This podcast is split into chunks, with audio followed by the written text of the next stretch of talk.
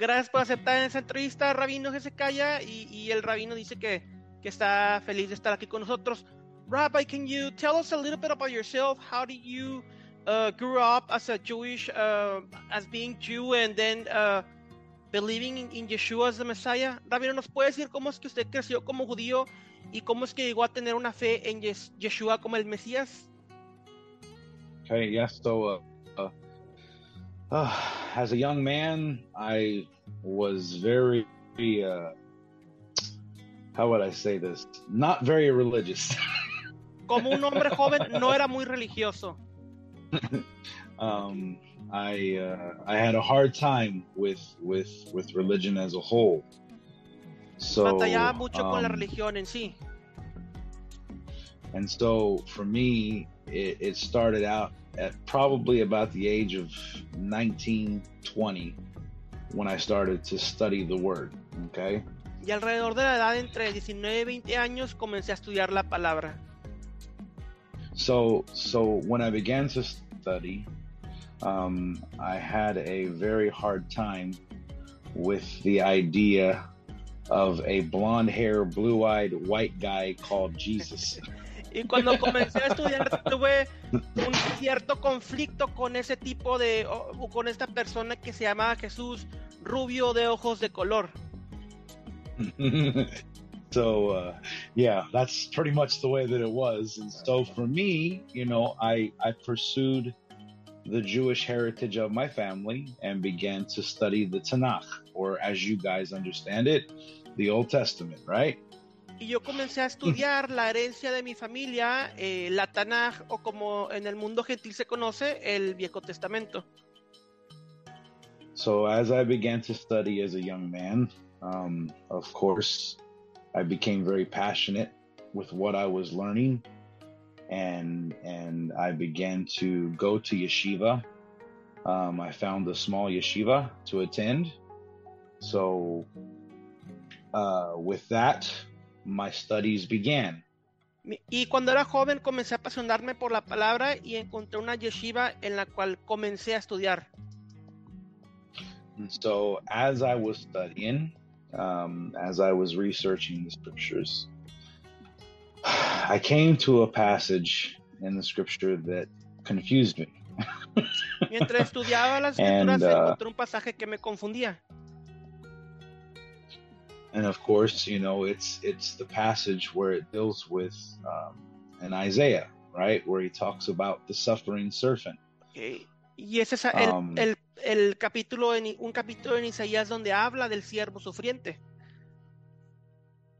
And so with that, I began to just go deep in that. I began to study it and and so I began my journey through not only the Bible, but of course I started going to the Talmud and and the Midrash and and all of those things that apply to us as Jews to study. And then I found myself in the Zohar. Y so, comencé a estudiarlo en el Talmud, en el Midrash y en el Zohar y demás escritos rabínicos. And so as I began to study, I I asked Hashem, I said, I said, Hashem, please, I need to understand what this scripture is talking about in depth. Y le pregunté a Hashem, Hashem, dime por favor de qué habla esa escritura, dímelo en profundidad. So, in my home, by myself, behind a very old computer screen. en mi casa, yo a solas detrás de una computadora muy antigua. I felt something immediately in my prayer. I felt something literally fall off my face. Okay. Literalmente dentro de mi oración sentí que algo se cayó de mi de mi rostro.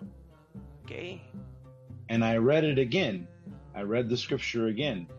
Y lo volví a leer, and... volví a leer la escritura. Isaías 53, Isaiah 53, right, Rabbi? Yeah, and this time, and this time I was like, and this time I was like, no, it can't be that guy. y esta vez dije, no, no puede ser ese tipo. and so I was like, "Yeah, you're crazy." You know, I, am I'm, I'm thinking crazy here. You know, that's that's not And then I read it again. Y dije, no, estoy loco, estás loco. Y lo volví a leer. And you were attending yeshiva, right, Rabbi? At this moment, ya Yes, atendías a la I- I was yeshiva. and so I was saying to myself, exactly, you know, loco the cabeza, no way, you know. so, so, so, so, so, uh, I, I, I- began to read again, Lo volví a leer. and then in my in my spirit, Y en mi espíritu, all of a sudden, de started repente, hearing scriptures. escuché you know, going off in my spirit and my eyes, I I was like, no, no, it can't be him. It can't be him. And so what I did is I went ahead and I said, okay, enough. I'm gonna get the New Testament and I'm gonna I'm gonna read out of this, right? Because it's a bad book. It's the forbidden book. Y yo me dije a mí mismo, no puede ser, no puede ser. Y dije, ok, voy a leer el Nuevo Testamento, este libro prohibido. Wow. and so for me, so for me, I began to read, and and as I began to read, I I, I realized that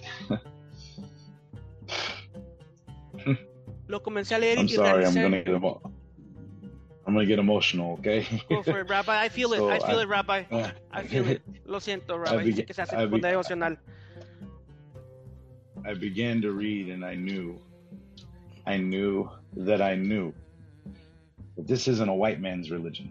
This isn't this isn't Christianity's religion. This man is Yeshua. This is the Rebbe from Netzari. This is the the Mashiach.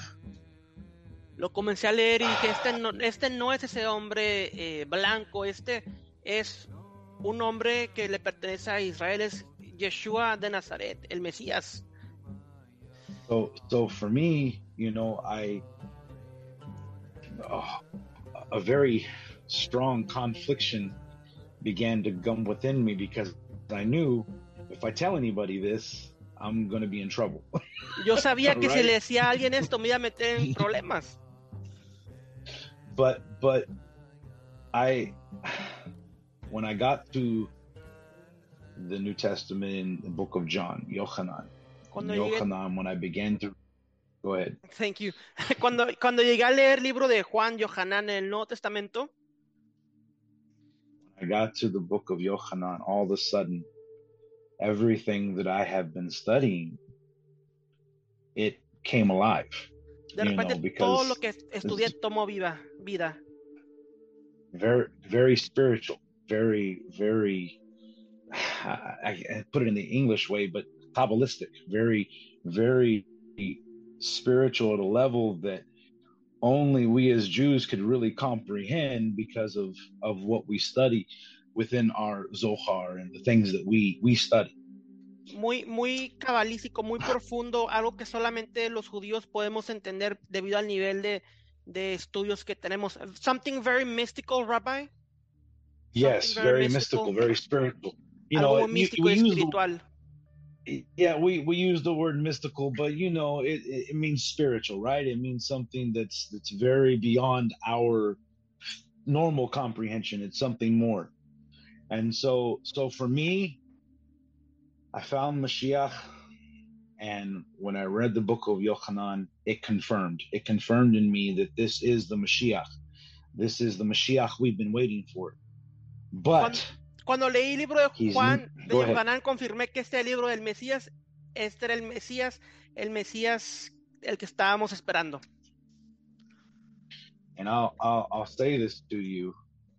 Yochanan or John chapter 10 was one of the turning points in me. Okay. Y Juan capítulo And it 10 fue uno de los puntos de decisión dentro de mí y habla acerca de, But it but it talks about the shepherd, right? The shepherd and the flock. el And pastor. Yeshua, you know, he he he he says that, you know, he is the good shepherd, right? He is the one, he is the gate, he is the door. Haderech, the way, right? He, he makes the statement, he is the way. And so for me, all of these things inside of me were were just firing off, and I became very ecstatic. You know, I'm like, Okay. we have the Mashiach. y comencé a leer el libro de, de, Juan capítulo 10 y vi que habla acerca del buen pastor y las ovejas y dice que es el camino, la puerta y, y yo me comencé a poner muy estático y dije, tenemos al Mesías. So, so here's the thing, okay? I had to tell somebody, right? and, and, and, and I'm in yeshiva. Okay. And, Le tuve que decir, so, alguien estaba en la yeshiva. And so I began to, I go to class okay. and, and I begin, I'd begin to share. And now I'm the bad guy. Voy a la yeshiva, la yeshiva del Instituto de Estudios Judíos, y comienzo a compartir, y ahora soy el malo. Rabbi, what were you sharing? The New Testament inside the yeshiva? I was, I was, I was sharing that Mashiach has already come, and his name is Yeshua. Compartía que el Mesías ya había venido y que su nombre era Yeshua dentro de la yeshiva. Wow. Not Jesus, not Jesus, but Yeshua. No Jesús, because Yeshua. Jesus, Christianity had already messed up. yes, definitely. This is a Jewish rabbi.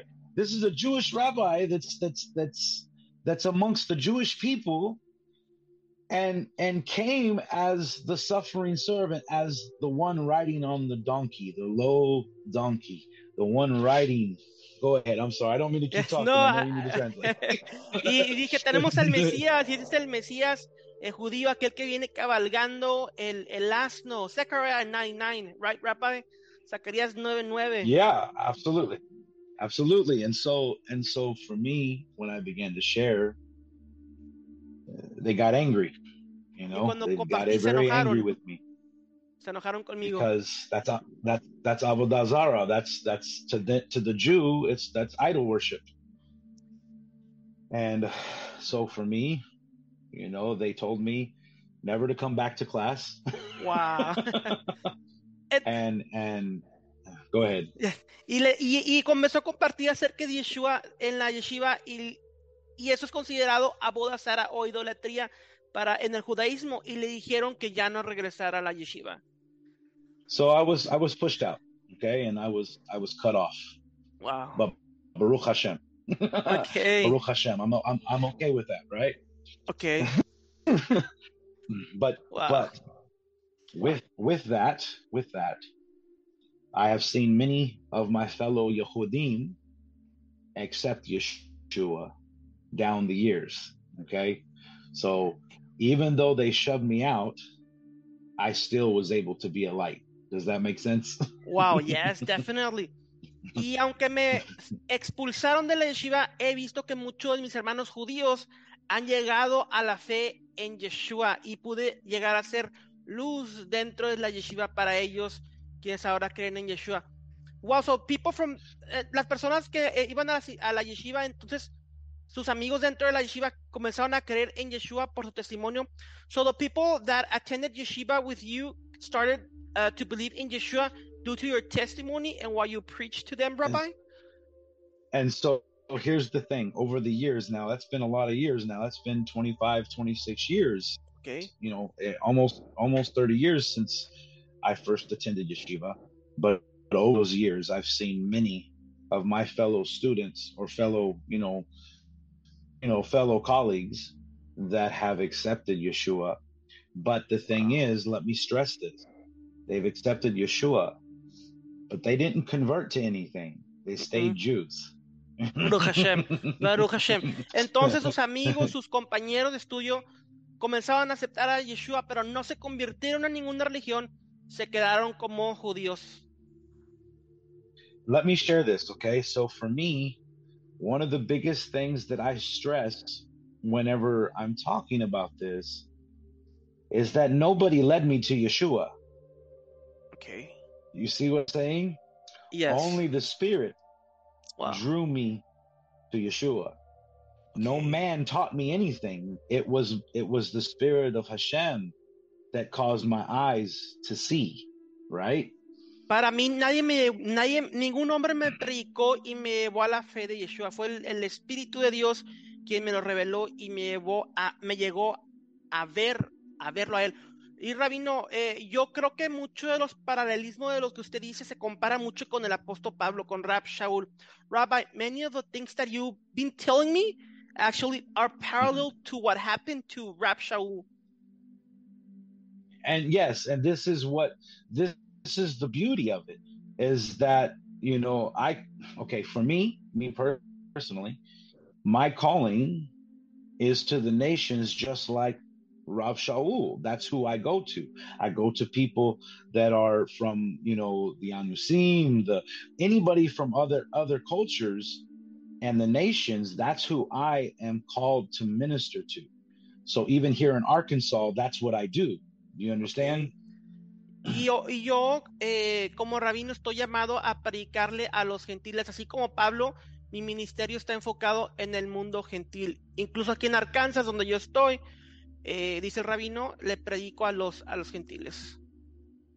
So, so here's the thing. What I when I was saying that about no man led me to Messiah, what that what I'm saying is, is Christianity has really failed in reaching Yahudim, reaching the Jews or the Judíos, right? Yes. That's how you say it in Spanish, right? yes,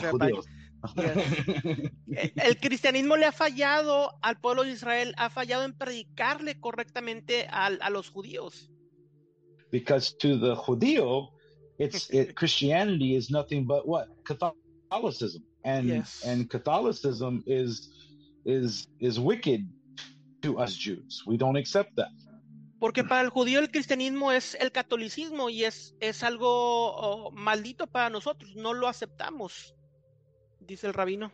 But but we understand that if we bring Yeshua in his proper context and who he was and who he is and what he did for us as a Jew, then we as Jews can see clearly. Baruch Hashem. Pero si traemos a Yeshua en su propio contexto, eh, por quien él en realidad es, entonces nosotros los judíos lo podemos ver por quien en realidad él es. So you know, think of Joseph, right? Okay. Joseph in the book in the Bible. Joseph and his brothers, right? His brothers, his brothers, they sold him to slavery, right? They got rid of him. But when they met him again, when he was Pharaoh's right hand, what they didn't even recognize him, right? They didn't Yes. recognize Joseph. Ujú. Yes. So Eh, ahead. Sorry, Rabbi. it's okay. Eh, a José, hay que hablar de José. José eh, lo vendieron sus hermanos y no lo reconocían en Egipto.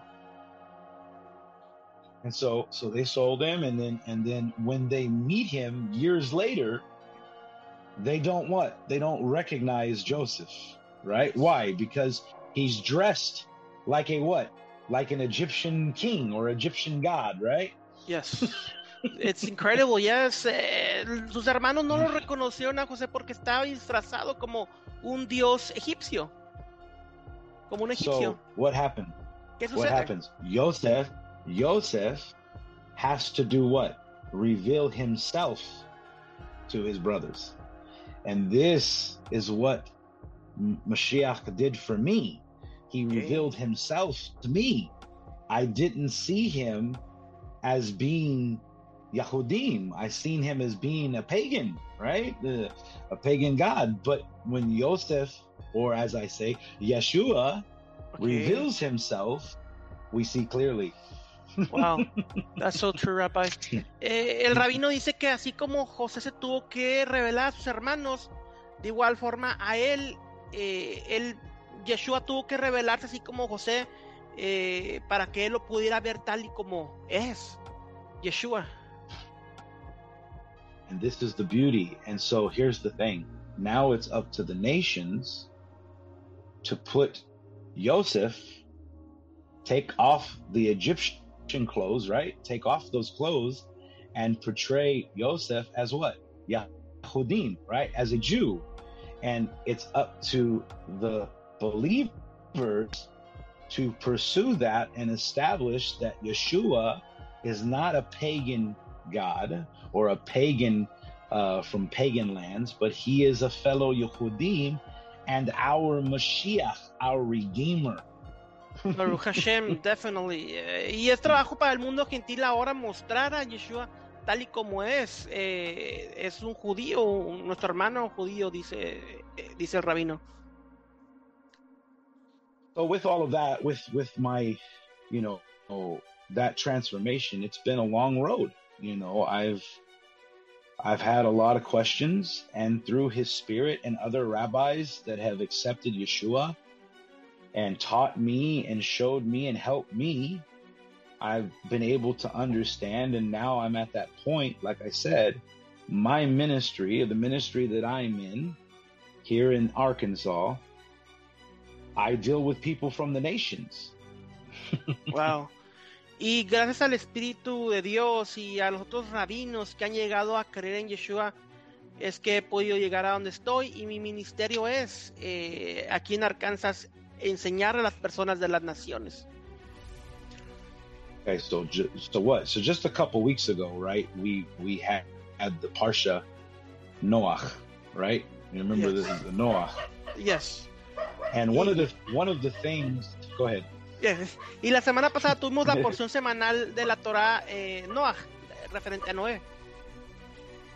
And my dogs are going crazy in the other room, so if you hear them, I'm sorry. Anyways, okay, so so so in Noah, we see that Hashem he calls Noah and he tells him to do what? He tells him to build an ark, right? Yes. one one of the so so one of the things that I, I want to point out though is that Christianity always says what? It's all about grace, right? Yes. Grace. yes. it's not a it's not it's not about work no more, right? That's what they say. yes, they ignore uh, James. Jacob. Dice el rabino que Dios le ordenó a Noé hacer una arca y el cristianismo se basa solamente en gracia, en gracia, pero yes, Rabbi. So, so here's the thing. Hashem, he calls Noah. He tells Noah, Noah, I'm going to wipe the world out. right? He tells yes. him, I'm going to wipe them out. But what does he tell Noah? He says, Noah, I need you to build an ark. Now, what was the ark for? What was the ark really for? That's the question we ask, right? Okay. Yes. Eh, Dios le ordenó a Noé crear una arca porque iba a destruir el mundo, pero el rabino pregunta, la pregunta aquí es ¿para qué era el arca? ¿Cuál era la función del de arca de Noé? So, we understand that the world had become filled with what? Filled with lawlessness, right? The world was wicked, the world was vile.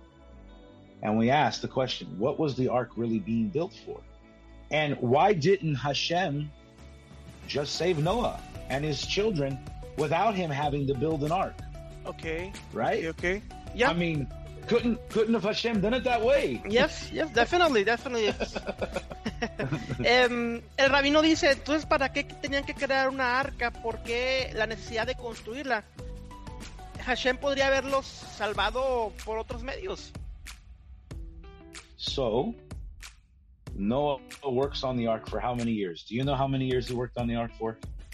Uh, like 70 years? 70 years? Something like that? A, a hundred and a hundred and twenty years. Okay, okay, okay. One hundred and twenty years. okay, okay, okay. So, go ahead. sorry. Uh, yes. Um, Noé trabajó en el arca por 120 años. Okay, so once again, I ask the question: Why didn't Hashem just save the save the people that were righteous and just you know, and start over yes. because he had a plan, right? He had a plan. And the plan is the ark was being built for who? For people to save mankind, right? Yes. Is that not what it was being built for? yes, yes, yes, definitely. Eh, dice, el arca fue creada para salvar a las personas, para salvar a, la, a las personas. But what did the people do? They laughed at him, Yes. right? They laughed at him. They mocked him. And and Noah Noah kept doing what? He kept working. Building. He, he kept building. Why? Because it was a sign to the people to make do what? To to teshuvah, to repent, right? Las personas se burlaron de Noé y Noé continuó construyendo porque era un y era una señal para que las personas hicieran teshuva, se arrepintieran. So Noah did all of this work, and he was 600 years old when the floods came. Okay. He worked for 120 years. No matter how long it takes, we have to continue to work to build the kingdom of Yeshua and Hashem, right? Yes, yes, yes, yes. Okay. Eh, Noé trabajó por 120 años y no importa cuánto tiempo se tarde, tenemos que continuar trabajando para construir el reino del Mesías Yeshua. Noah was called a righteous man. He was a righteous man. But Noah still had to work. He had already found favor in Hashem's eyes. He was already given Mm. grace because. Okay. Do you see what you see what I'm saying? Yes, definitely. Yes, I'm connected everything right now. Noé había encontrado ya gracia en los ojos de, de Hashem, pero aún así tenía que continuar construyendo el arca. But he still had to work. He had to work to build the build the ark. And we as believers, I'm bringing this to something. We as believers have to build the kingdom, right? Because that's what Yeshua told us to do. To go into all the world and do what? To proclaim the Basorah, the good news. Yes, eh, Noé construyó, tra- continuó trabajando y es lo que tenemos que hacer nosotros, continuar construyendo el reino del Dios, predicando el evangelio, las buenas nuevas. Even if they laugh at us. Incluso se, se Even burlan if de they nosotros. reject us. Sí, Even if they say that we're crazy. Si dicen que estamos locos. Say, loco en la cabeza. we're still to do it, right? Yes, Okay. yes, yes. And and so Noah he built the ark. And Okay. everybody everybody rejected it, right? Yes. Except for just him and his family and the animals. yes. So what happens? The door is closed and the people are destroyed, right? Eh, Noé So, continuó trabajando, se cierran las puertas, entran los animales, se cierran las puertas y el mundo es destruido. I'm going to read this okay to you and you can Okay. just as there was just as there was one boat Ok. one ark through which man could be redeemed so too there is only one assembly one shepherd one king one lamb that can redeem all of mankind Así como solamente había una arca para traer salvación, solamente hay un, un, un cordero, un rey que puede traer salvación.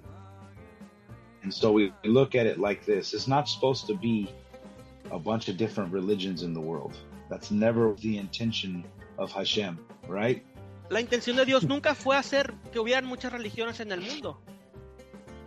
It was supposed to be Haderech, the way, one way. And that is through His word. Baruch Hashem, yes. Debería haber solamente un and- camino and- por medio de su palabra. And through His Mashiach, the one that He sent, that gives us life and life more abundantly. Y por medio de su Mesías, el que Él envió que nos dé la vida y vida abu- abundante. But we remember that it says in, in John, once again, Yohanan chapter 10, my sheep hear my voice.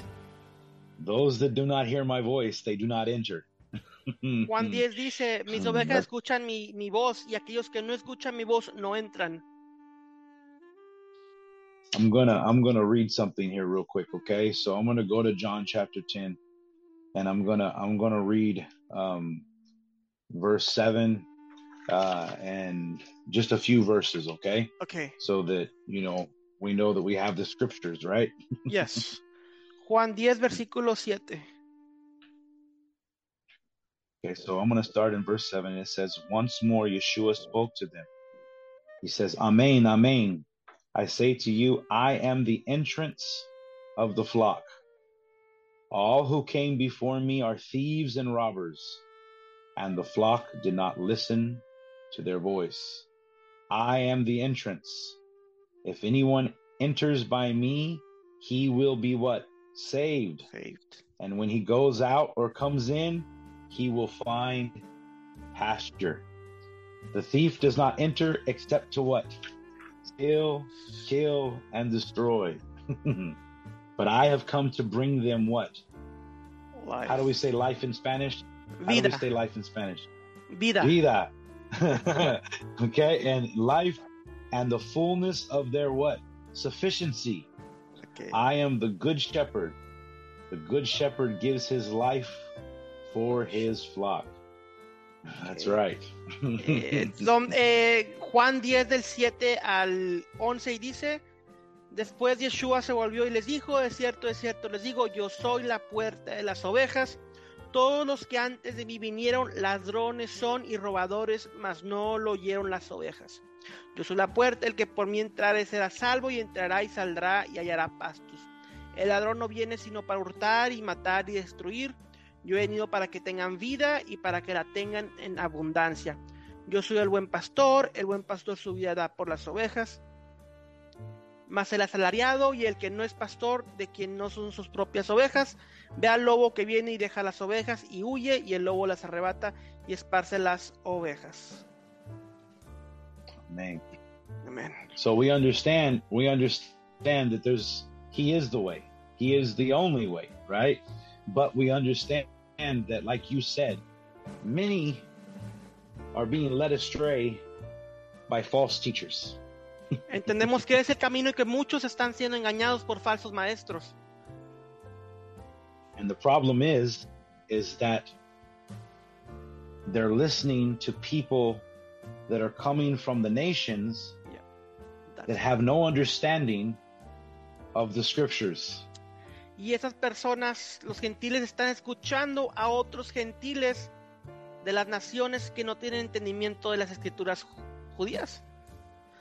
The Bible is written by Jews, La Biblia fue escrita por judíos, through por medio de through judíos, Jews, to Jews, para los judíos, for Jews, and for Jews. definitely, y para los And judíos. it's and it's and it says the nations are when they find Yeshua, when they accept Yeshua, they are grafted in, right? Yes. So who are they, who are they grafted into?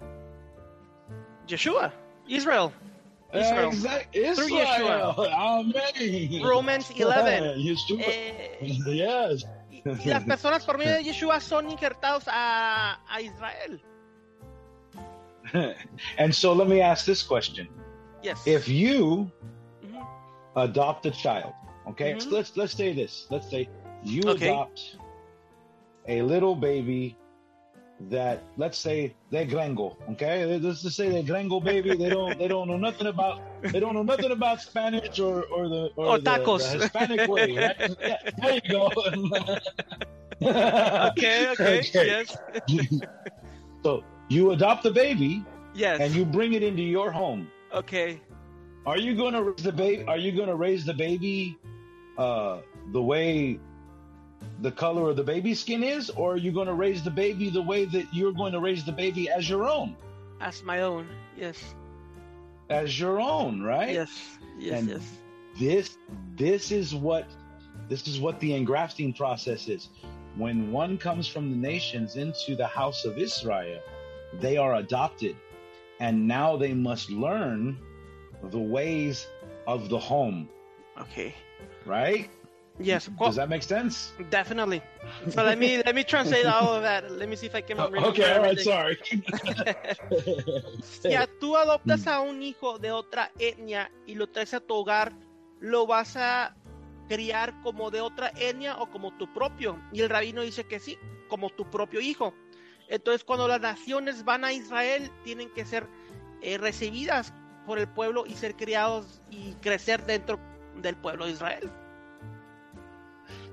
So you have so here's here's what I'm trying to say. Those from the nations coming in are not supposed to be teaching the Jews. The Jews are supposed to be teaching the nation. You know what the nations are supposed to do? What? They're supposed they're supposed to make the Jew jealous. Yes. And how can you make how can how can you make me jealous if you don't know nothing about my customs? Yeshua. Is it through the Messiah? Exactly. okay. Through the Messiah. Okay. Through the, through the, Messiah, through the proper what? Proper Messiah. Context. Through the Yes. proper way. There you go. Los gentiles no deben de estarle enseñando a los judíos. Los judíos son los que tienen que enseñarle a los gentiles. Y la función de los gentiles es poner en celo a los judíos. ¿Y cómo los ponen en celo? Por medio del Mesías, el Mesías propio, Yeshua.